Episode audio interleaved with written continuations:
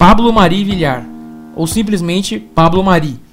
É um jogador espanhol de 1,93m de altura, 26 anos e atualmente joga no Flamengo, clube do Rio de Janeiro, e é um dos pilares da equipe de Jorge Jesus, com atuações firmes e que dão esperança de um futuro grandioso à nação rubro-negra.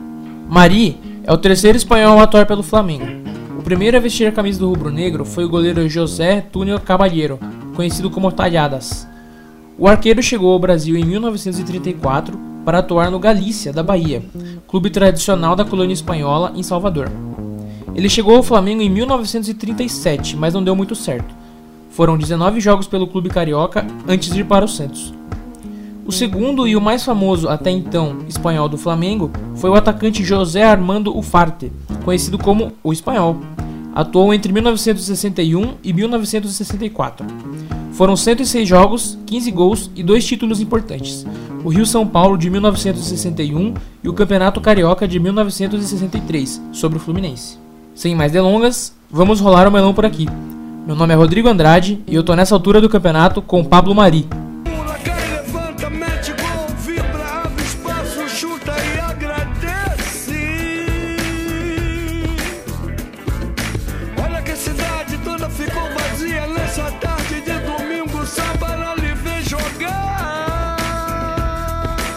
Mari nasceu no dia 31 de agosto de 1993, em Almussafes, na Espanha. Ele começou a jogar bola logo cedo, aos 6 anos de idade, nas categorias de base do Valência. Após isso, se transferiu ao Levante, que também é da região de Valência, e depois seguiu rumo ao Mallorca, onde atuou pela primeira vez como profissional. Ainda na base, Pablo Mari enfrentou problemas físicos, segundo ele mesmo contou em entrevista ao canal do Flamengo no YouTube, a Flá TV.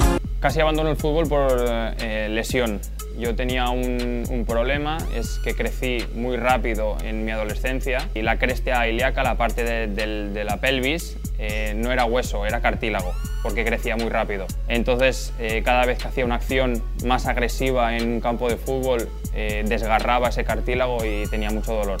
e estuve a ponto de deixar o futebol. Porém, em uma conversa com seu pai, ele decidiu que iria continuar a carreira se não se lesionasse mais. Dito e feito, não teve mais lesões e prosseguiu sua jornada. Eh, eu falei com meu padre depois de 6, 7 lesões em dois anos. Eh, le dije a mi padre, va a ser la última. Si me vuelvo a lesionar, dejo el fútbol. Fue la última.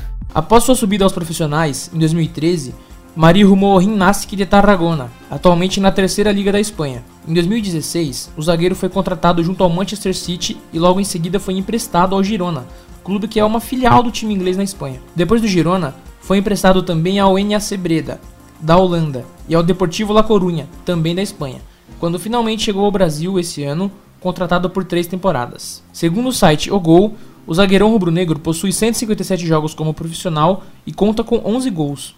Pelo Flamengo, o espanhol possui 10 jogos e já tem 2 gols.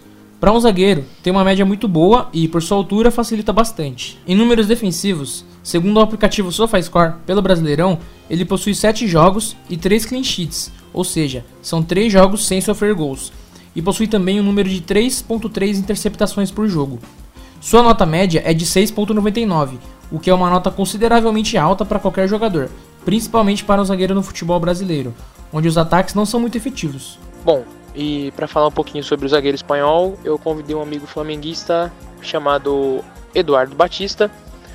Ele também é um aficionado pelo Raio Valecano, lá de Madrid, um time espanhol que atualmente está na, na, segunda divisão. É, já foi reconhecido inúmeras vezes pelo clube nas redes sociais. E eu trouxe ele para falar um pouquinho sobre o, o Pablo Mari, que, como ele tem conhecimento do futebol espanhol, pode acabar dando uma análise com um pouco mais de profundidade. Fala aí, Edu. Eu acompanhava ele quando ele jogava no, no Deportivo. Não acompanhava muito, mas acompanhava um pouco, então acho que eu tenho um pouquinho de propriedade para dizer. Ele é um zagueiro canhoto, bem alto, ótimo no jogo aéreo e que tem uma saída uma saída para o jogo, uma saída com bastante qualidade. Além do passe curto, ele tem esse passe que quebra as linhas ele também tem um lançamento muito bom. Quando ele consegue trazer a bola para a esquerda sem a pressão do atacante, ele consegue geralmente ele consegue fazer o lançamento bom. Também foi tem um pouquinho da base do Manchester City, treinou bastante com jogadores do Manchester City, adquire mais qualidade ainda.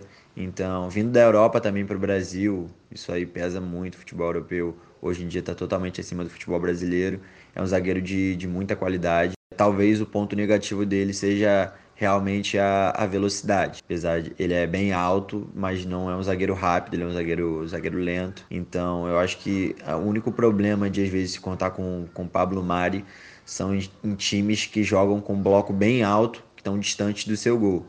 Então, sei lá, vou dar um exemplo aqui, uma bola esticada para o Dudu na velocidade com o Pablo Mari, o Dudu vai chegar três horas antes dele, entendeu? Então, quando ele tá jogando muito distante do gol, sei lá, um jogo que o Flamengo tá perdendo por 1 a 0 e a marcação do Flamengo tá com o Rodrigo Caio e o Pablo Mari lá na frente.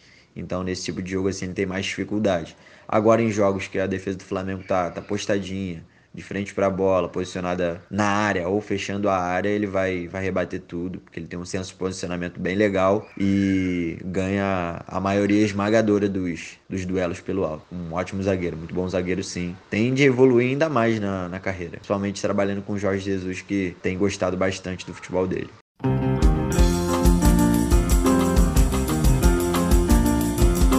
Pablo Mari, zagueiro central, canhoto, camisa 4 é atleta do Flamengo desde 11 de julho de 2019 e tem contrato com o clube carioca até 31 de dezembro de 2022. O Flamengo pagou 1 milhão e 700 mil euros no jogador, e seu valor de mercado atualmente é de 800 mil euros, segundo o Transfer Market. Nessa altura do campeonato é uma produção casa de vó. O roteiro e a apresentação são de Rodrigo Andrade e a edição é de Lucas Monteiro. Você pode nos ouvir nos principais aplicativos de podcasts como Spotify, Google Podcasts e Apple Podcasts. Até a próxima!